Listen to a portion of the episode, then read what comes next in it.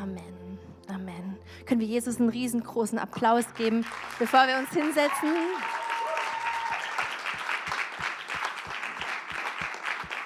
Und ähm, danke, Team. Ihr seid der Hammer. Yes, ich liebe das.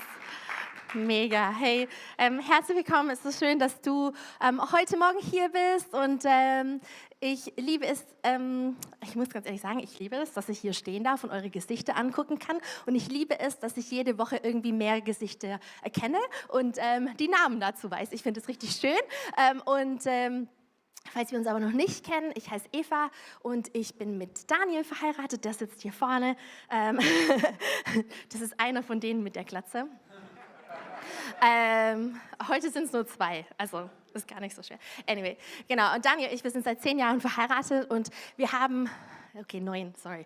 Wir sind seit fast zehn Jahren verheiratet und wir haben ganz viele Unterschiede, aber wir haben auch ganz viele Gemeinsamkeiten und wir lieben es total, miteinander Zeit zu verbringen. Und so ähm, zeitverschwenderisch, wie das eigentlich ist, äh, wir gehen super, super gerne zusammen einkaufen. Also was ganz Banales, aber uns macht es Spaß, einfach durch, die, durch jede Reihe einmal durchzugehen, alle Produkte mal kurz angucken, weil vielleicht oder da gibt es immer irgendwas, was ich noch nicht wusste, dass ich es unbedingt haben musste. Und ähm, ich möchte euch eine Geschichte erzählen von einem unserer Einkaufsdates, Spaziergänge, was auch immer, wie man das nennen möchte. Ähm, und da hat sich was ergeben, auf das ich wirklich nicht stolz bin, weil ich in meinen Augen versagt habe. Und zwar waren wir einkaufen im Supermarkt und sind so mit unserem Wägelchen durch die Reihen geschlendert und kamen dann ähm, in eine von diesen Reihen, ihr kennt es, wo es eigentlich nicht genügend Platz gibt für zwei Leute mit zwei Wagen, die aneinander vorbei wollen. Und genau mitten im Gang, da stand eine Frau und die stand da einfach und hat rumgeguckt. Ähm, und wir wollten an ihr vorbei, aber es ging nicht. Aber ist ja eh egal, weil wir uns halt angeschaut haben, was da Schönes in diesem Regal ist. Und irgendwann mal habe ich gemerkt, oh, die redet. Und ich glaube, die redet sogar mit uns. Also sie hat uns angeguckt, aber sie hat so leise gesprochen. Ich habe nicht ganz verstanden, was sie von uns will, aber es hat sich so angefühlt, wie sie war nicht ganz in Ordnung mit dem, was, also ich fand das nicht so cool, was wir alles einkaufen. Und ich habe sie dann ganz freundlich angeguckt und gesagt, oh, Entschuldigung, sprechen Sie mit uns? Ähm, ich habe sie nicht verstanden. Und auf einmal steht sie da und guckt mich an und sagt gar nichts mehr. Stille. Awkward.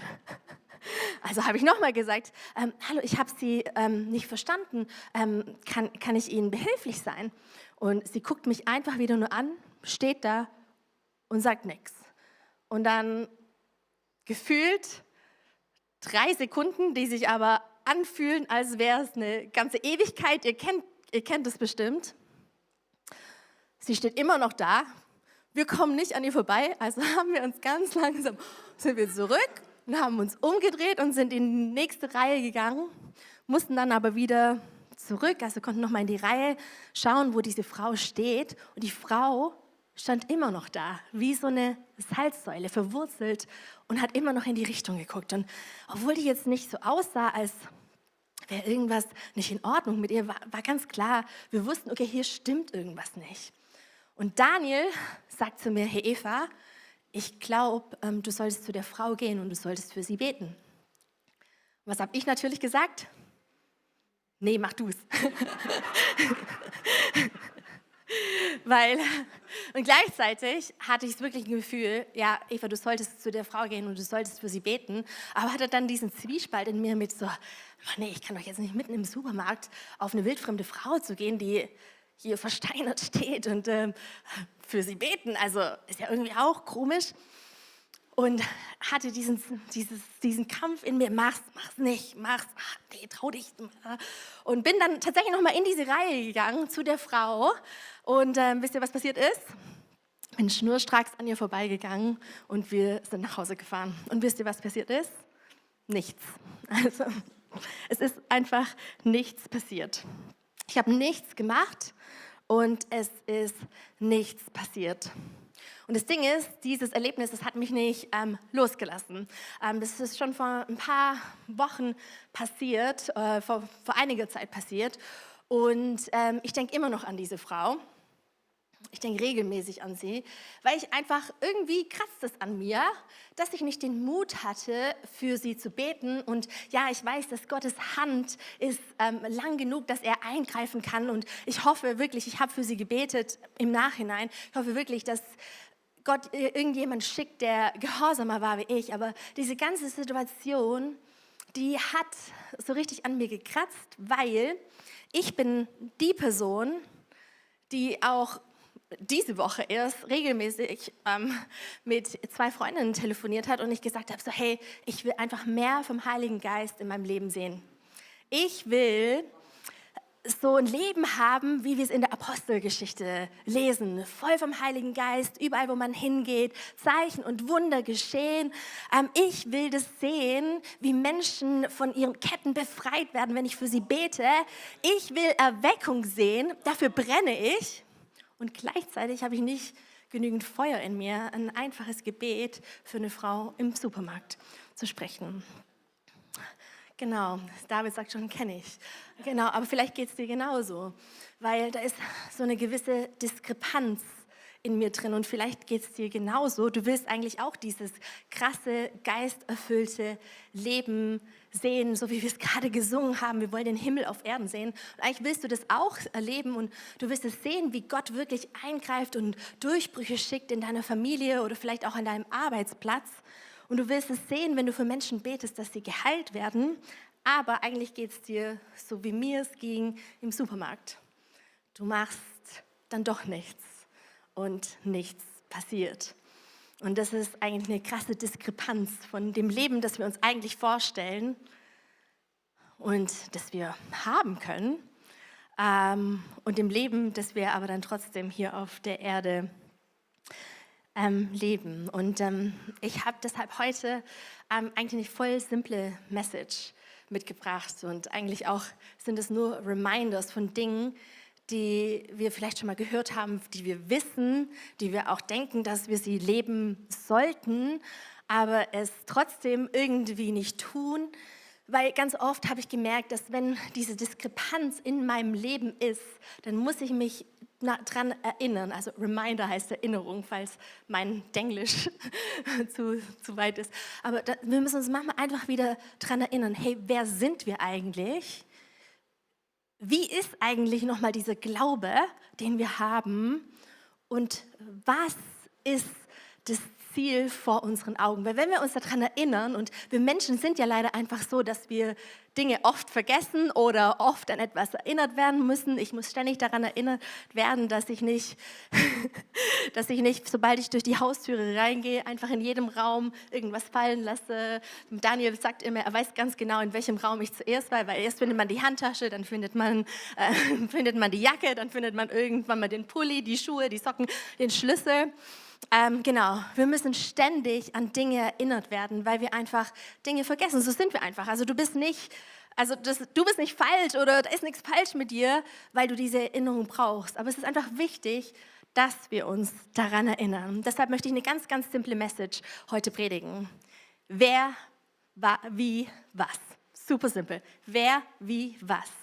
Reminders, Erinnerungen an das Leben, das wir leben wollen. Aber ich glaube, wenn wir das schaffen und wenn wir das verinnerlichen, dann ist es unglaublich kraftvoll für uns. Habt ihr Bock darauf? Come on. Und ähm, wenn ich mir eine Zeit aussuchen könnte in der Bibel, wo ich gerne hingebeamt werden würde. Es wäre die Apostelgeschichte. Ähm, da, es tut mir leid, Jesus, ich weiß, Kreuz, die Auferstehung, das war bestimmt auch wunderbar. Aber ich ähm, möchte einfach gerne das erleben, wie das war mit den Aposteln, da zu laufen und wie die erste Kirche entstanden ist und diese Wunder zu erleben, diese Zeichen zu erleben und einfach das zu, richtig krass zu erleben, wie der Revival, Erweckung ausgebrochen ist. Und deshalb möchte ich uns heute eine Bibelstelle mitnehmen von Petrus und Johannes. Und die haben so eine ähnliche Situation erlebt wie ich am Supermarkt, nur sie haben was gemacht. Und es ist auch was passiert. Also lest mit mir in Apostelgeschichte 3, Vers 1 bis 10. Da heißt es, eines Tages geschah Folgendes. Gegen drei Uhr, zur Zeit des Nachmittagsgebets, gingen Petrus und Johannes zum Tempel hinauf. Um dieselbe Zeit brachte man einen Mann, der von Geburt an gelähmt war, zu dem Tor des Tempels, das die schöne Pforte genannt wurde. Wie jeden Tag saß der Gelähmte, saß, setzte sich, nee, sorry, wie jeden Tag ließ der Gelähmte sich dort hinsetzen, um von den Tempelbesuchern eine Gabe zu erbitten. Und man nimmt an, kleine Side Note, dass dieser Gelähmte zur damaligen Zeit relativ alt war. Ich habe gelesen, dass er 40 Jahre alt war, sein müsste. Ob das stimmt, weiß ich nicht. Aber er war relativ alt. Also das war sein, sein Job. Er war täglich da. Man kannte diesen Mann. Er war immer da, um zu betteln. Jetzt Vers 3. Als nun Petrus und Johannes sah, als er nun Petrus und Johannes sah, die eben durch das Tor gehen wollten, bat er sie, ihm etwas zu geben. Die beiden blickten ihn aufmerksam an und Petrus sagte, sieh uns an. Der Mann sah erwartungsvoll zu ihnen auf. Er hoffte, etwas von ihnen zu bekommen, weil es war wirklich ein lukratives Plätzchen, wo er saß. Ähm, die Leute, die dort durch dieses Tor gingen, ähm, die waren auf dem Weg zum Tempel, um dort ein Opfer zu bringen. Also sie waren so wie die Menschen, die durch das Tor gingen, die waren sowieso bereit, dass sie jetzt gleich Almosen oder ein Opfer geben wollen. Ähm, deshalb war das ziemlich clever von ihm, dort zu sitzen. Und da sagte Petrus zu ihm, Silber habe ich nicht und Gold habe ich auch nicht. Doch was ich habe, das gebe ich dir. Im Namen von Jesus Christus aus Nazareth, steh auf und geh umher. Mit diesen Worten fasste er ihn bei der rechten Hand und half ihm, sich aufzurichten. Und im selben Augenblick kam Kraft in die Füße des Gelähmten und seine Gelenke wurden fest. Er sprang auf und tatsächlich, seine Beine trugen ihn. Er konnte gehen. Der Mann folgte Petrus und Johannes in den inneren Tempelvorhof und immerfort lief er hin und her und hüpfte vor Freude und pries Gott. Die ganze Menschenmenge, die sich dort aufhielt, wurde auf ihn aufmerksam. Als die Leute begriffen, dass es der, dass der, der da hin und her sprang und Gott lobte, niemals anders war als der Bettler, der sonst immer an der schönen Pforte des Tempels gesessen hatte, waren sie außer sich verstaunen über das, was mit ihm geschehen war. Krasse Bibelstelle, oder? Und genau das Gegenteil von dem, was ich im Supermarkt erlebt habe, ähm, ist an der schönen Pforte passiert. Und ich möchte uns als allererstes heute ähm, daran erinnern, wer wir sind. Ich glaube, Petrus und Johannes, anders wie ich im Supermarkt, die hatten so, eine, so, ein krasses Bewusstsein, so ein krasses Verständnis, wer sie sind. Sie hatten keine Zweifel darüber, sie brauchten keine Diskussion mit dem Partner, wer jetzt dahin geht und für diese Person betet. Ihnen war es ganz klar, wer sie sind und deshalb sind sie direkt auf den Gelähmten zugegangen. In 2. Korinther 5, Vers 18 bis 20, da heißt es, all dies verdanken wir Gott, der uns durch Christus mit sich selbst versöhnt hat. Er hat uns beauftragt, diese Botschaft überall zu verkünden. Und sie, so lautet sie. Gott ist durch Christus selbst in diese Welt gekommen und hat Frieden mit ihr geschlossen, indem er den Menschen ihre Sünden nicht länger, Sünden nicht länger anrechnet. Gott hat uns dazu bestimmt, diese Botschaft der Versöhnung in die ganze Welt zu verbreiten. Ich lese nochmal vor. Gott hat uns dazu bestimmt, diese Botschaft der Versöhnung in der ganzen Welt zu verbreiten. Als Botschafter von Christus fordern wir euch deshalb im Namen Gottes auf, lasst euch mit Gott versöhnen. Wir bitten euch darum im Auftrag von Christus. Hier lesen wir, dass es Gottes Plan ist, die ganze Menschheit mit sich selbst zu versöhnen und dass er dich und mich auserwählt hat, hat die Botschafter seines Königsreichs, die Botschafter dieser guten Nachricht zu sein. Und ich glaube, Petrus und Johannes, die wussten es ganz genau. Hey, ich bin Botschafter, ich bin Vertreter des Königreich Gottes. Deshalb kann ich jetzt voller Mut auch zu dieser Person gehen und für sie beten weil ich habe die Autorität und die Kraft bekommen, die aus diesem Königreich, ähm, die in diesem Königreich herrscht. Also ein Botschafter im weltlichen Sinn, Sinn jetzt mal, das ist ja jemand, der der oberste Beauftragte eines Staates in einem anderen Land ist. Er hat, ich lese es vor, er hat die Vollmacht und die Autorität bekommen, alle Interessen dieses Staates, von dem er in das fremde Land geschickt wurde, zu vertreten. Und genau das sind wir auch. Wir sind Botschafter des Himmelreichs Gottes. Wir sind die Botschaft von Christus. Das heißt, dass wir alle Autorität bekommen haben, alle Vollmacht bekommen haben, die Interessen des Himmelreiches hier auf dieser Erde zu vertreten. Und das finde ich so unglaublich krass. Weil in dem Namen von Jesus Christus und in dem Namen sind wir unterwegs hier auf dieser Erde. In diesem Namen, da werden Stürme gestillt. In diesem Namen, da werden Ketten gebrochen, die Menschen fesseln. In diesem Namen, da liegt die Errettung. In dieser Name ist der Name, von dem wir vorher gehört haben, dass eines Tages jedes Knie sich beugen wird und jede Zunge bekennen wird, dass er Herr ist. Das ist der Name, den wir tragen. Das ist der Name, durch den wir Vollmacht haben, durch den wir Autorität haben, hier in diesem Leben, hier auf dieser Erde, den Himmel auf Erde zu bringen. Ich ähm, hatte schon drei Nachnamen. ich bin erst einmal verheiratet. Lass mich dir erzählen, warum. Ähm, ähm, ich bin geboren als ähm, Eva Maria Geiger. Ist der Mädchenname von meiner Mama. Meine Mama war 17, als sie schwanger geworden ist. Und ihr müsst euch vorstellen, in den 80ern, ähm, das war in, der, in, den 80ern auf einem kleinen Dorf auf der Schwäbischen Alb. Das war ein unglaublicher Skandal, dass eine 17-Jährige schwanger wird. Und deshalb war der Name Geiger, der war mit Scham behaftet und mit Skandal. Ist, ich kann es nicht anders sagen. Und ich kann mich selber auch noch daran erinnern, wie ich als kleines Mädchen nicht zum Spielen ins Haus von einem anderen Mädchen durfte, weil ich ein uneheliches Kind war. Das waren die 80er, das war noch anders. Als ich sechs Jahre alt war, haben meine Eltern geheiratet. Und auf einmal konnte gerade Geiger schreiben, habe ich gerade in der Schule gelernt. auf einmal war ich Eva Maria Hofer. Und ähm, weil meine, also meine Eltern haben geheiratet zur damaligen Zeit, mein Vater musste mich adoptieren. Und der Name Hofer, der Nachname, der hat ähm, was ganz anderes ähm, mit sich gebracht für mich. Das war nicht, ähm, nicht mehr Skandal, es war nicht mehr Scham, sondern mein Papa wurde ähm, einer der jüngsten Bürgermeister Deutschlands. Der ist heute noch Bürgermeister, fast weil ich bin alt.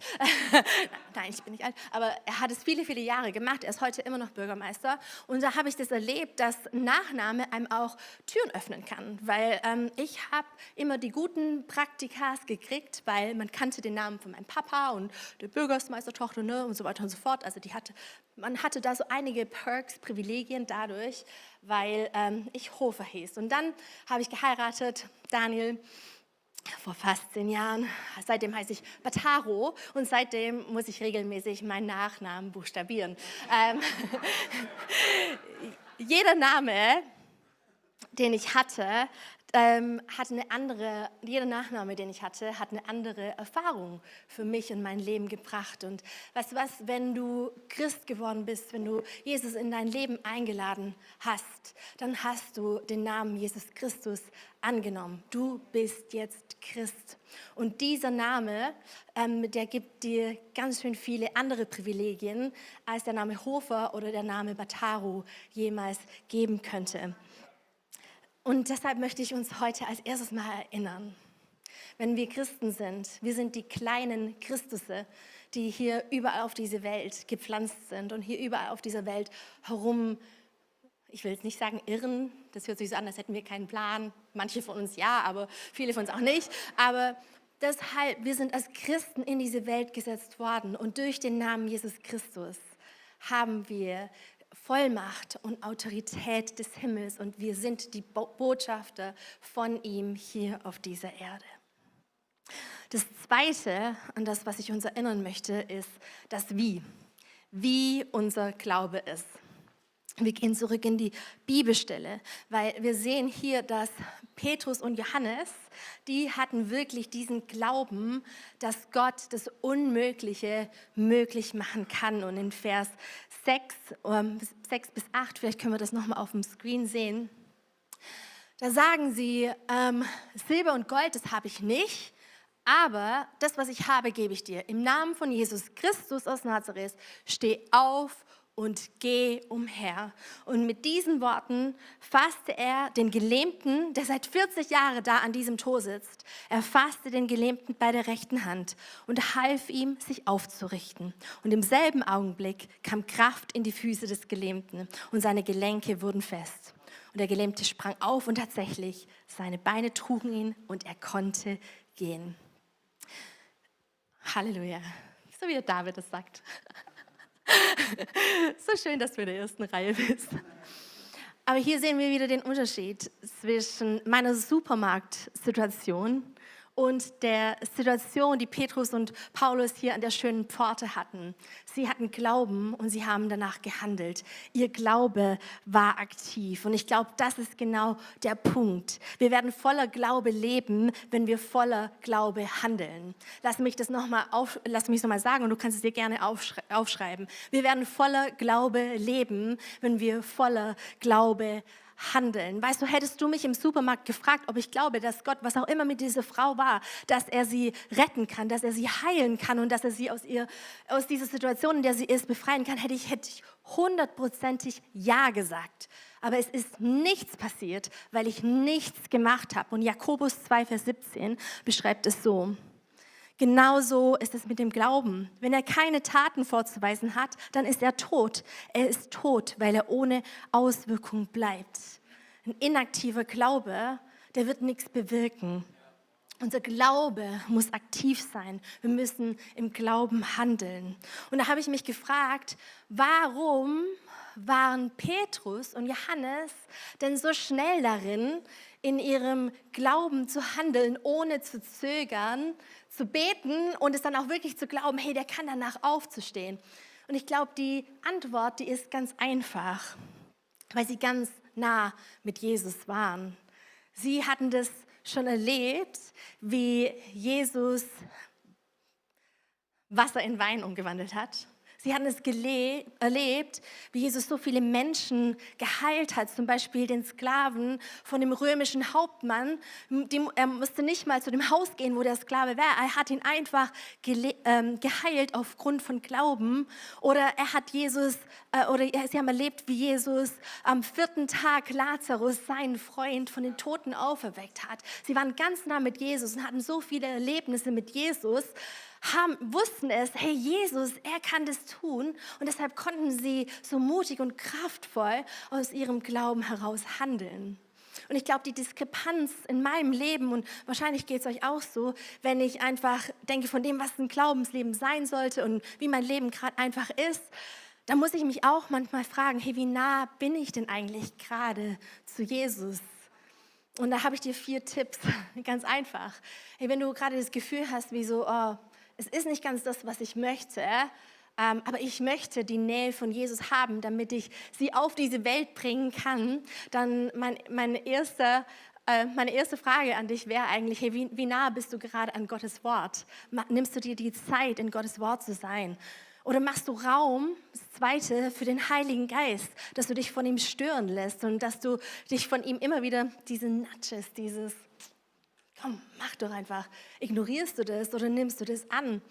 Oder wie nah bist du an Jesus mit den Leuten, mit denen du dich gerade umgibst, mit denen du die Zeit verbringst? Sind es Leute, die dich näher an Jesus bringen? Oder ähm, sind es Leute, die eher deine Zeit mit irgendetwas anderes füllen? Und dann Pastor Bernhard meinte auch, als ich mit ihm über diese Predigt gesprochen habe, meinte er so, ja, ganz oft liegt es auch daran, dass wenn du mit... Ähm, dass du, dass du nicht nah an Jesus bist, weil du dich selber von ihm entfernt hast, weil da irgendwas in deinem Leben ist, von dem du eigentlich genau weißt, das ist nicht so, wie Gott sich das vorstellt. Es macht vielleicht aber trotzdem Spaß, aber es bringt so einen Keil zwischen dich und Jesus. Und vielleicht gibt es da was, wo du vielleicht Buße tun musst und wo du um Vergebung ähm, bitten musst, wo du einfach umkehren musst. Ich glaube, diese Dinge, und es ist oft nicht nur eins, Bibel lesen, Zeit mit die Menschen, mit denen du Zeit verbringst, auf den Heiligen Geist hören und dann sich selber mal zu reflektieren, wo man eigentlich steht. Oft ist es ja eine Kombination von, von einem von diesen vier Dingern. Und wenn wir, wenn wir das gut machen ähm, oder wenn wir uns das überlegen, dass wir dann merken, wie nah oder wie entfernt wir von Jesus sind.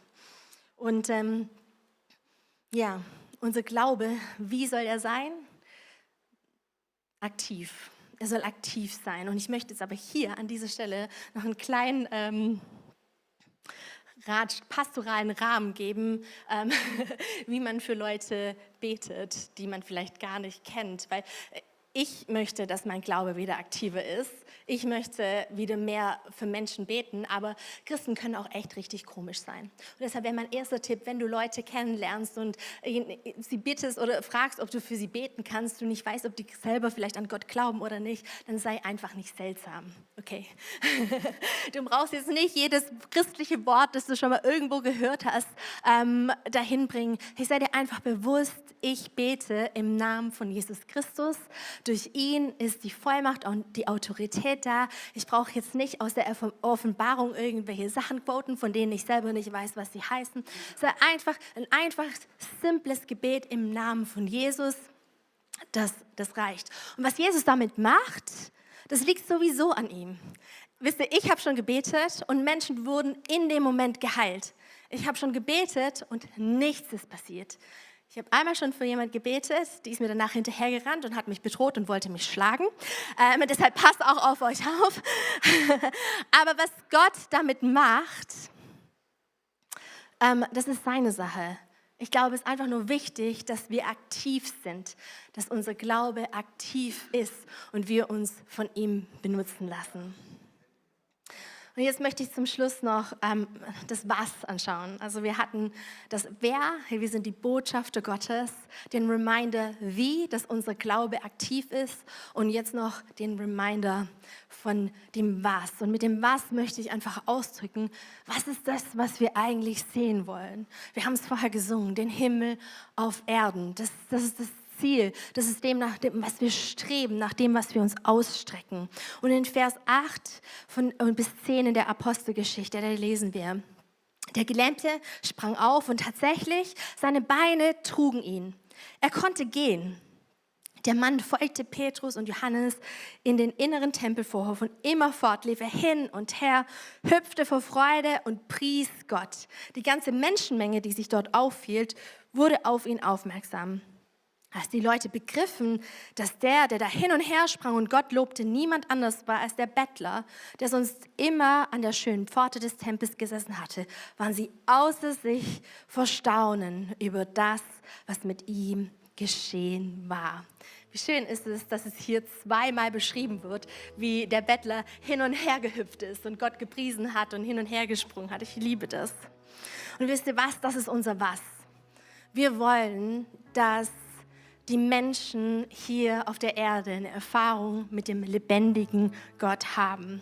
Wir wollen das sehen, dass er ihr Trauern oder ihre ähm, ja, ihr Gefangensein, dass er das in Tanzen umwandeln. Wir wollen sehen, wie sie frei werden. Wir wollen es sehen, wie sie geheilt werden. Wir wollen es sehen, wie sie errettet werden und wie sie neue Kraft bekommen, hier das Leben auf dieser Erde in Fülle zu leben. Der Bettler, wir haben es gelesen, der hatte eine Erfahrung mit Gott. Deshalb ist er gesprungen, gehüpft, hin und her, konnte sich kaum zurückhalten. Er hatte eine Erfahrung mit dem lebendigen Gott. Und genau das ist unser Was. Dass Menschen eine Erfahrung mit dem lebendigen Gott haben hier auf dieser Erde. Weißt du, dabei wird es nämlich nicht bleiben, wenn du für eine Person betest und Gott tatsächlich ein Wunder tut. Es wird nicht bei dieser einen Person bleiben, weil Gott ist so unglaublich großzügig. Es wird Kreise schlagen und das lesen wir hier auch in dieser Bibelstelle, haben wir es gerade gesehen. Die Leute, und es waren viele Leute, die das gesehen haben, die kannten diesen Typ, die wussten, der ist gelähmt, die wussten, der lebt in Ketten, der ist irgendwie gefangen, aber der hat eine der, der hat eine Erfahrung mit dem lebendigen Gott gehabt. Die waren außer sich verstaunt. Die konnten nicht mehr. Und die wussten auch, hey, Gott, ihm ist es möglich. Und ich liebe das so sehr, wenn, ich habe es schon mal gesagt, die Apostelgeschichte ist wirklich was, wo ich ähm, Die Apostelgeschichte. Ähm, das ist wirklich der Teil der Bibel, wo ich so unglaublich gerne dabei gewesen wäre. Wo man die Wunder gesehen hat, wo Zeichen und Wunder passiert sind. Und die, die ich glaube, jetzt bin ich ein bisschen rausgekommen, sorry. Apostelgeschichte. Die Folgen, die man gesehen hat, war, dass überall in der Stadt Zeichen und Wunder gesehen sind, dass überall in der Stadt große Freude ausgebrochen ist und dass täglich Menschen errettet wurden und der Kirche hinzugefügt worden sind. Und ich glaube, das war einfach das Leben und das Wirken von Jesus Christus, das fortgesetzt wurde in der ersten Kirche. Wenn wir die Apostelgeschichte lesen, dann sehen wir das immer wieder. Also seit Beginn der Kirche ist Kirche nie dafür gemeint gewesen, dass man sich einmal die Woche trifft, an einem Sonntag, ein paar Lieder singt, vielleicht eine nette, lustige Message hört, ein paar Mal lacht, noch was mitnimmt, einen guten Kaffee trinkt das war nie da, da, gedacht, dafür gedacht, dass Kirche sich auf dieses eine Treffen, vielleicht noch die Kleingruppe unter der Woche, dass es sich darauf beschränkt. Nein, die Kirche war von Anfang an dafür gedacht, dass das Leben und das Wirken von Jesus weiterhin sichtbar ist auf dieser Erde. Und deshalb, das ist mein letzter Reminder an uns heute Morgen. Du und ich, wir sind die Kirche. Du und ich, wir haben jetzt den Auftrag, in diese Welt hinauszugehen und das Wirken und das Handeln von Jesus Christus Christus weiterhin hinaus, hinauszubringen. Warum? Weil die Menschen brauchen, sie brauchen eine Begegnung mit dem lebendigen Gott. Sie sind hungrig, sie sind zerbrochen, die haben Ängste, was auch immer. Ihr kennt sie, ihr wisst es selber. Aber du und ich, wir sind heute beauftragt damit. Das ist unser Reminder dass wir das Leben und das Wirken und Handeln von Jesus Christus sichtbar machen in unserer Stadt. Und ich möchte dich mit dem letzten Bild, vielleicht kannst du mit mir mitgehen, möchte ich abschließen. Weil stell dir das mal vor, ich weiß nicht, wo du in Düsseldorf wohnst. Ich wohne in Eller. Ich glaube, David wohnt in Wersten. Hier sind bestimmt Leute aus Bilk, aus Oberkassel, aus äh, Hubelrad. Gere sein, super. Aber stell dir das vor, wenn wir das alle ernst nehmen, den Auftrag, den wir bekommen haben, dass wir Botschafter Christi sind, dass wir unseren Glauben aktiv leben und dass wir das Was nicht vergessen, dass Menschen eine Erfahrung haben mit dem lebendigen Gott. Und stell dir vor, wir gehen durch unsere Stadtteile und überall, so wie der Gelähmte, fangen Menschen an zu hüpfen und zu springen, weil sie sich gar nicht anders können, weil sie sich nicht zurückhalten können, weil sie in dem Moment, weil irgendjemand für sie gebetet hat, weil irgendjemand für für sie geglaubt hat, weil irgendjemand ihnen irgendeine Hand gereicht hat, weil sie Jesus Christus erfahren haben. So eine Kirche möchte ich sein. Das möchte ich erleben. Wenn ich in der U75 nach Hause fahre und auf einmal jemand hüpft, dann will ich nicht denken, was hat der zu sich genommen, sondern was, was ich denken will? Erweckung. Come on? Come on. Hey, können wir einfach gemeinsam aufstehen? Ich hoffe, dass du ermutigt bist heute Morgen. Ich hoffe, dass da von dieser Erinnerung irgendwas für dich dabei war, das dich ermutigt, ganz neu das zu ergreifen, was Jesus für uns hat, was Jesus für dich hat. Und weißt du was? Er hat dich nicht gesegnet für dich selber, sondern du würdest gesegnet, damit du ein Segen bist für andere. Und jetzt schließen wir alle kurz mal die Augen, weil ich möchte heute Morgen für dich beten. Ähm, wir schließen die Augen auf der Seite, egal wo. Ich möchte jetzt für dich beten, wenn du denkst, hey, da ist gerade so eine Diskrepanz. Da ist gerade so eine Diskrepanz in meinem Leben von dem, was ich weiß, was eigentlich möglich ist durch Jesus Christus und für das Leben, dieses übernatürliche Leben, für das er mich berufen hat, zu dem, wie ich gerade eigentlich lebe. Vielleicht, weil ich ein bisschen bequem geworden bin, keine Ahnung, vielleicht ein bisschen eingeschlafen bin. Und du sagst heute Morgen, hey Jesus, weißt du was, ich will mehr von dir. Ich will einfach wieder dieses krasse Bewusstsein haben, wer ich bin durch dich, für was du mich beauftragt hast. Ich will nicht einen Glauben leben, der am Sonntag schön ist für die Kirche, wo ich weiß, wann ich Ja und Amen sagen muss, wo ich die Hände hebe an der richtigen Stelle im Lied, sondern ich will einen Glauben haben, der mich selber überrascht, weil du es bist, der das Unmögliche möglich macht. Und ich will das sehen, wie Menschen in meinem Umfeld anfangen, zu hüpfen, weil sie eine Begegnung mit dir haben. Wenn du das heute Morgen bist, dann möchte ich für dich beten. Wenn du willst, dass diese Diskrepanz, dass sie weg ist, dann heb deine Hand. Lass mich wissen, dass ich für dich beten kann. Come on. Lass uns wirklich jetzt beten und uns ausstrecken, dass der Heilige Geist jetzt ganz frisch auf uns kommt, dass er uns ausrüstet. Du kannst auch schon selber anfangen zu beten, wenn du das möchtest. Du kannst es Gott selber sagen, du brauchst nicht auf mich warten, bis ich bete, und dann glauben wir gemeinsam, dass Gott uns for such a time as this gerade hier hingestellt hat, damit Erweckung in diese Stadt kommt, damit Menschen eine Begegnung mit dem lebendigen Gott haben. Gott, und du siehst jede einzelne Person, die gerade ihre Hände zum Himmel streckt, die ihre Hände zu dir streckt und die sagt, Herr, hier bin ich und Herr, benutze mich. Heiliger Geist, in dem Moment, ich bitte dich, dass du ganz neu fällst und dass du deine Salbung ganz neu ausgibst, gießt auf jeden Einzelnen, der sie haben möchte. Gott, ich bete, dass in diesem Raum, dass da Revivalists sind, ganz egal, wo du sie hingestellt hast, ob in der Schule, ob ähm, am Arbeitsplatz, irgendwo in einem Büro, Büro zu Hause, egal in welchem Stadtteil diese Menschen wohnen. Gott, ich bitte dich, dass wir mutig sind und dass wir vertrauen, dass du unseren Glauben neu ähm, stärkst, dass wir für Menschen beten können, dass wir Menschen begleiten können und dass wir, dass du uns benutzen kannst, dass der Himmel auf Erde kommt. Nutze uns, Jesus. Amen. Ihr dürft die Hände gerne nach unten nehmen und ich möchte noch für eine ähm, Gruppe von Menschen beten. Und vielleicht bist du heute zum ersten Mal da, weil jemand dich mitgebracht hat und das ist richtig cool oder du kommst schon öfters oder warst schon mal hier. Ähm, und ich habe heute so viel von Jesus erzählt und wer er ist, dass er Gottes Sohn ist und wie, man, wie sein Wirken, ähm, wie krass das Menschenleben verändern kann. Und ich möchte dir heute Morgen einfach nur sagen, hey, Jesus kann dein Leben jetzt in diesem Moment für immer verändern. Jesus kann dich heute retten. Du kannst heute Teil werden von seiner Familie. Du kannst es heute erleben dass er dir neues Leben schenken möchte und dass du sicher bist in Ewigkeit bei ihm, weil er dich so sehr liebt. Deshalb lass uns noch einmal die Augen schließen und wenn du heute Morgen sagst, hey, ich möchte Jesus Christus annehmen, ich möchte Jesus Christus in mein Leben aufnehmen, dann bei drei heb deine Hand. Eins, zwei, drei, ganz mutig. Come on, ich sehe euch. Gott segne dich, Gott segne dich, Gott segne dich, mega. Gott segne dich, super. Ich sehe dich, Gott segne dich, mega. Genial. Genial. Gott hat dich gesehen. Du hast jetzt ein neues Leben und wir werden jetzt gemeinsam ein Gebet sprechen, in dem du das nochmal festmachen kannst. Und du darfst die Augen gerne wieder aufmachen und auf dem Screen geht jetzt ähm, das Gebet, das wir alle als ganze Gemeinde gemeinsam sprechen möchten. Jesus, ich weiß, dass du mich liebst.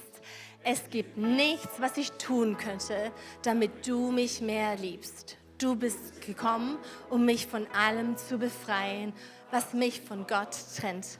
Du bist für mich gestorben und auferstanden. Ich folge deinem Ruf und bitte um Vergebung. Du sollst mein ganzes Leben bestimmen. Ich danke dir, dass ich durch dich wirklich frei bin und ein Leben in Ewigkeit habe. Amen, Amen. Come on, lass uns Gott einen Applaus geben.